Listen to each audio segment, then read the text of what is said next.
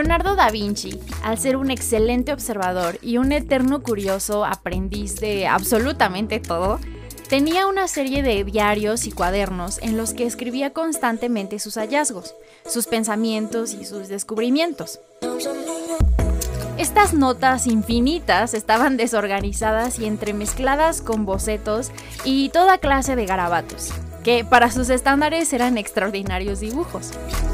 Se sabe que él pretendía acomodar toda esa información, de tal forma que pudiese hacer una publicación y compartir con el mundo sus conocimientos, que hoy sabemos estaban demasiado adelantados a su época.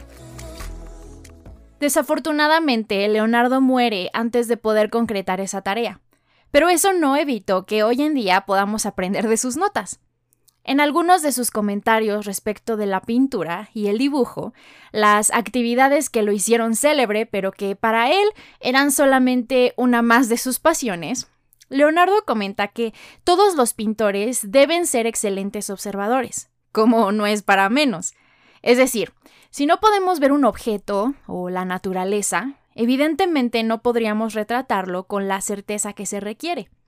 Da Vinci decía, el ojo, la ventana del alma, es el principal medio por el que el sentido central puede apreciar de forma más completa y abundante las infinitas obras de la naturaleza. El segundo es el oído. Con esto, básicamente asegura que la vista es el sentido por excelencia, porque de alguna forma representa nuestra primera impresión de las cosas nosotros podemos caminar por un parque bloqueando de alguna forma el oído o el tacto, y aún así seríamos capaces de captar las formas de las cosas y describirlas, dibujarlas o explicarlas en un texto. De hecho, Leonardo también escribió, si historiadores, poetas o matemáticos no hubiesen visto cosas con sus ojos, no podrían explicarlas en sus escritos. Entonces, para Leonardo la vista era el principal sentido, no solo para quienes se quisieran dedicar al arte, particularmente la pintura, pero en general para cualquier tipo de disciplina. Aunque, por ejemplo, el poeta tenga una mayor inclinación por el sentido del oído, para poder crear versos que tengan cierta métrica o rimas que suenen agradables para quienes los reciten.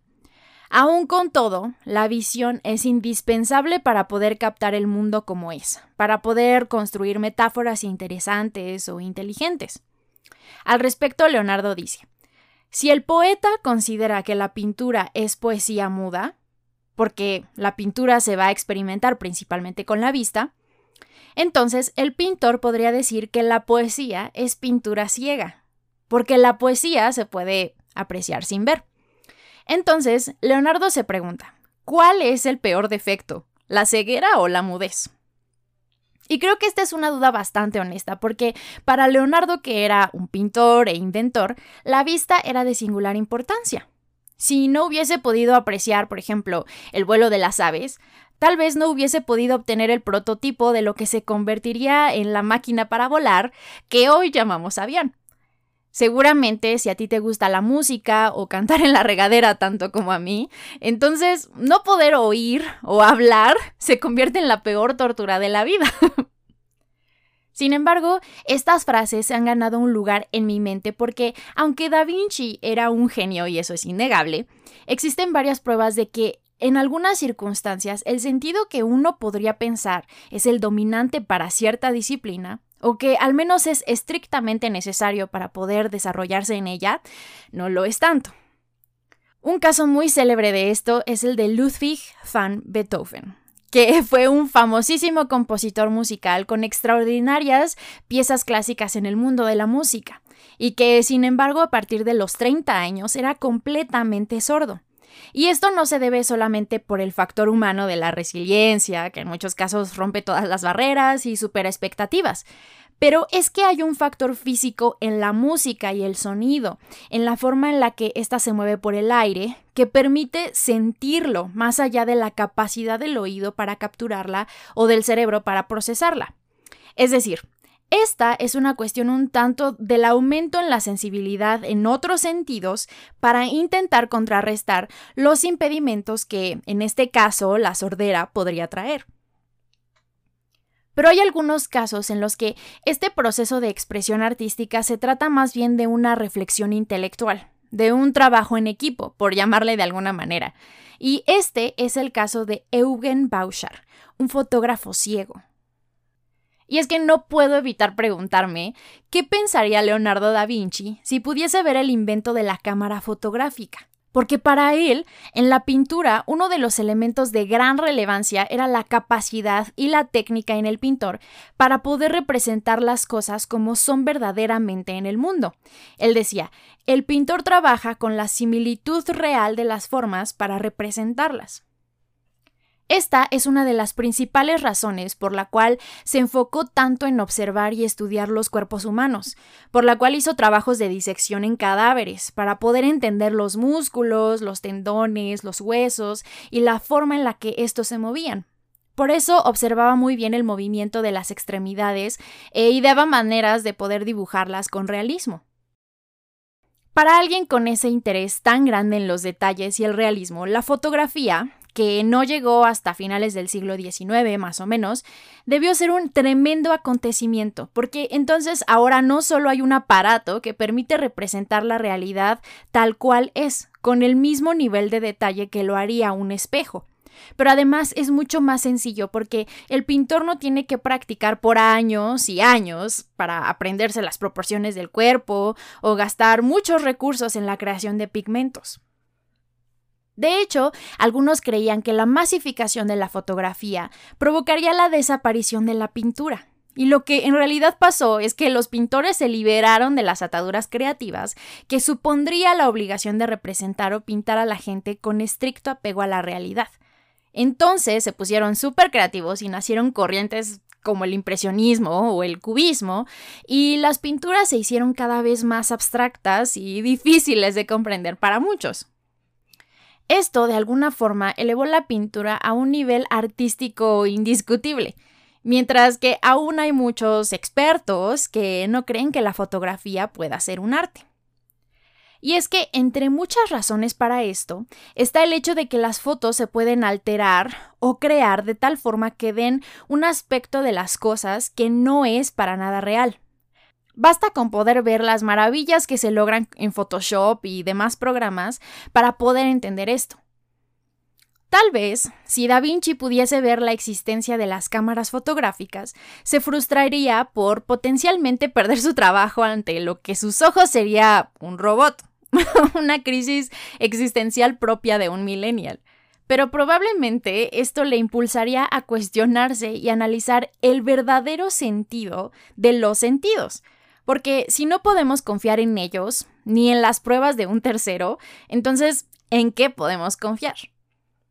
Y es aquí donde entra este personaje esloveno, Eugen Bauchar. Este hombre nacido en 1946, justo al término de la Segunda Guerra Mundial, tiene unos terribles accidentes desde muy pequeño, al golpear jugando una mina abandonada. Y todo esto le cuesta la pérdida de la vista gradualmente desde los 9 años para quedarse completamente ciego a los 11. Pero curiosamente se comienza a interesar por la fotografía cuando cumple 16, luego de enamorarse de una chica, obviamente, y buscar retratarla. Ahora, como en toda disciplina, se puede hablar de una perspectiva doble de las cosas, una técnica o práctica y otra teórica o intelectual. En el caso de Bauchar, la técnica consiste en colocarse la cámara a la altura de la boca y guiarse con sonidos, voces o con un asistente para poder enfocar y fotografiar el objeto o la escena. Muchas de sus imágenes tienen un tiempo de exposición tan largo que gran parte de la escena se muestra en negro y él se encarga de iluminar con una lamparita o lo que quiera para resaltar en su imagen. Para que más o menos puedas imaginártelo, es como esas fotos en donde alguien mueve frente a la lente una luz de bengala mientras está tomando la foto o sea, está haciendo la exposición. El resultado es un haz de luz en la imagen que se ve muy bonito en Instagram y que suele agarrar mucha popularidad en fechas navideñas. Además de esto, él suele emplear la estética de la superposición, el montaje o doble, triple y hasta más exposiciones.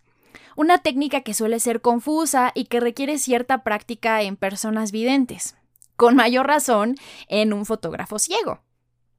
Aunque aquí vale la pena aclarar que él se denomina a sí mismo como un iconógrafo.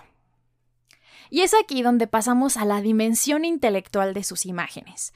Que, por cierto, puedes hacer una búsqueda rápida en Google mientras escuchas este episodio para que vayas viendo las fotos.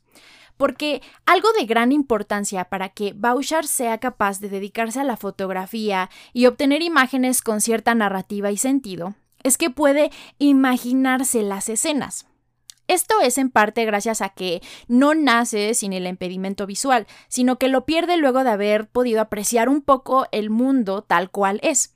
Pero aún así, eso no nos explica nada, porque hay muchos otros fotógrafos ciegos que llegaron a este punto en diferentes circunstancias, todos con métodos y técnicas muy particulares. Y es que el propio Bouchard dice, lo importante es la necesidad de las imágenes, no cómo son producidas. Cuando imaginamos cosas, existimos. No pertenezco a este mundo si no puedo decir que lo imagino a mi manera. La imagen no es por fuerza algo visual. Cuando un ciego dice que imagina, significa que él también tiene una representación interna de realidades externas. ¿No has escuchado o leído, por ejemplo, las descripciones de algunas situaciones cotidianas en palabras de un sordo? Algunos, al tener la posibilidad de usar aparatos y escuchar por primera vez, expresan confusión por cosas curiosas, como el hecho de que esperaban que las nubes hicieran algún sonido al moverse, o que al bostezar gritáramos. De esta forma, para Eugen Bauchar, las imágenes no necesariamente son visuales, aunque esto suene ilógico y hasta tonto, porque él no puede ver, pero aún así tiene algunas escenas en su mente y es capaz de expresarlas al resto de nosotros en sus fotografías. Al mismo tiempo, tú eres capaz de escuchar este episodio y ver al infinito sin prestar atención, o bien imaginarte todo lo que te estoy describiendo y contando. Incluso imaginarte cómo me veo en este momento hablando frente al micrófono. Esta imagen, producto de la imaginación, puede o no ser verídica, en el sentido de que refleje la realidad de las cosas, pero es un reflejo de cómo integras el mundo que te rodea. Ahora, ya decíamos que la fotografía no necesariamente es un testimonio de la verdad, porque las imágenes pueden ser manipuladas, recortadas, editadas, producidas de tal forma que denoten algo que puede o no ser lo que parece. Esto evidentemente es un problema para quienes podemos ver, porque al confiar en nuestro sentido visual, nuestro primer impulso es el de confiar ciegamente, valga la expresión, en la imagen que tenemos enfrente. Pero contrariamente a lo que uno podría pensar, en el caso de Bouchard, esto es todo lo que da sentido a su carrera como fotógrafo, porque él juega con esa debilidad, entre comillas, o con esa libertad de interpretación que tiene la imagen al dejar que sea el espectador quien vea por él. Tal vez él no sabe exactamente el resultado que tienen sus imágenes, pero nosotros sí, y esto de alguna forma completa la necesidad de ver que pueda tener el autor. Permíteme tratar de explicarte esto mejor. Cuando el experto Tomás Soriano le dijo que sus encuadres eran excelentes y contaban con mucho sentido a pesar de su ceguera. El fotógrafo respondió que él encuadra bien porque así lo quiere el público. Es decir, que de alguna forma él sigue tomando fotografías porque su estética parece agradar a quienes le admiran o compran sus piezas. Esto responde un poco al tema de si gusta y vende, pues sigue produciendo. Pero a nivel intelectual o filosófico, si quieres, esto significa que su público o quienes le piden más de su trabajo somos los que últimamente vemos por él. Entonces esa inconsistencia de la fotografía, al ser considerada como testigo de la verdad, pero en realidad tratarse nada más y nada menos que de una representación como cualquier otra, le permite a Bouchard explicar desde el ámbito lógico el hecho que Da Vinci consideraba imposible, dedicarse a mostrar una perspectiva de la realidad sin poder verla. Se podría decir que lo que para Da Vinci pudo ser una hoja limpia de su diario o un lienzo en blanco, Para Bauchar es un lienzo en la oscuridad, en la penumbra, que al mismo tiempo se trata de una cámara fotográfica, o lo que es lo mismo, una cámara oscura. Algo que podrás entender visualmente si buscaste sus fotos y te das cuenta que en gran parte de la imagen predomina el color negro, gracias a su técnica de sobreexposición y de doble exposición. Pero si vamos un pasito más allá, y luego de entender que un fotógrafo ciego debe confiar en su público para poder terminar de ver su trabajo, por decirlo de algún modo, esto solo nos ilustra que al final todos somos ciegos. Pues una imagen puede estar falseada, editada y modificada o manipulada desde su creación, ya sea que el creador lo haga de forma consciente o inconsciente, para hacernos creer algo que no es verdad nos puede engañar y nuestra confianza en los sentidos, sin cuestionarlos, nos impulsa a creer que lo que vemos es cierto, aunque fácilmente puede no serlo. Lo que determina si una foto está truqueada pueden ser muchas cosas, ya sea que el fotógrafo haya decidido apuntar la lente solo a ciertos elementos, que haya decidido acomodarlos de tal o cual forma, o que de plano la haya editado en un programa de computadora en postproducción. Y agárrate, porque lo más interesante viene en la parte inconsciente. Y es que, digamos que un fotógrafo decide que quiere hacer una imagen donde se hable del daño al medio ambiente. Hasta aquí seguramente tú ya te estás imaginando un tipo de fotografía específica, pero resulta que para este fotógrafo imaginario, este tema está relacionado con las grandes corporaciones y decide que quiere capturar a un grupo de gente tomando Coca-Cola en botellas de plástico. Para otro fotógrafo, esto se ilustra mejor con un bosque completamente seco. Para otro, es mejor hablar de las tortugas en peligro de extinción y para otro, es mejor incluir el ahorro de energía eléctrica. Con todo esto lo que quiero ilustrar es que cuando se trata de las imágenes, las interpretaciones y posibilidades discursivas son mucho más amplias que cuando se trata del lenguaje, por ejemplo. Y esta diversidad implica que no cualquiera va a poder comprender lo que quieres comunicar o va a entender lo que pueda, de acuerdo a la información que tenga disponible o a su capacidad de imaginación y miles de factores más. Y es que es en todas estas contradicciones y posibilidades de interpretación donde se encuentra la riqueza y la capacidad de la mente e imaginación humanas. Eugen Bauchar es capaz de encontrar su imaginación y su creatividad en una actividad que está terminada cuando los demás le dicen lo que ellos mismos interpretaron de la fotografía. Cuando alguien le describe con sus propias palabras, con su propia imaginación lo que pudieron entender o interpretar, Bauchar entiende un poco sobre esas personas, pero también de su propia imagen.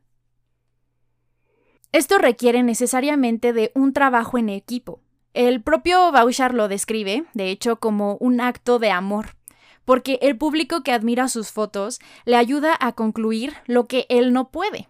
Y todo esto a la vez implica que aun cuando la actividad de hacer fotografías pueda parecer solitaria, es una que se concluye cuando el sujeto que puede verla obtiene alguna conclusión, historia o narrativa a partir de ella. Y en general, las fotografías siempre nos contarán algo. Y si no lo hacen, nosotros nos imaginaremos esa historia.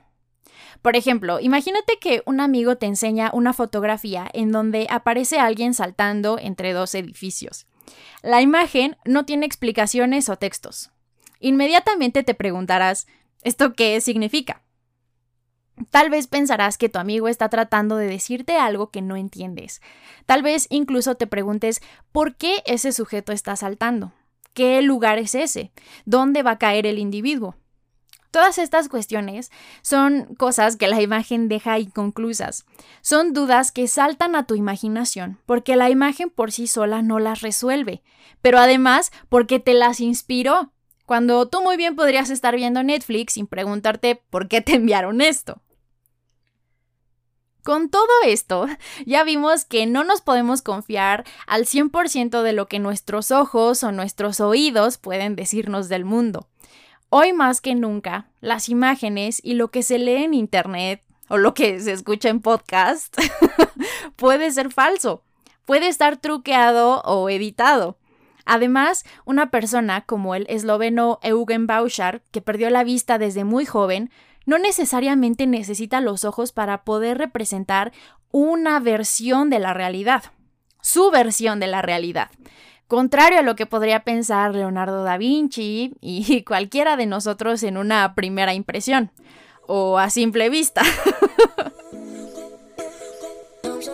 Ya vimos que en algunos casos el arte termina convirtiéndose en una expresión tuya y mía, del público o la audiencia, más que en la expresión de una idea del artista original. Y ya vimos que más frecuente de lo que uno podría pensar, no podemos exactamente confiar en nuestros propios sentidos, porque existen un montón de acondicionamientos mentales, ideas, lenguajes, creencias que nos limitan o que nos imposibilitan entender mucho de lo que existe allá afuera. Pero lo cierto es que al final es en estos mismos límites de nuestros sentidos, en las posibilidades e infinidad de interpretaciones sobre un mismo tema o imagen, en donde se encuentra la riqueza de la cultura, el arte y en general la mente humana.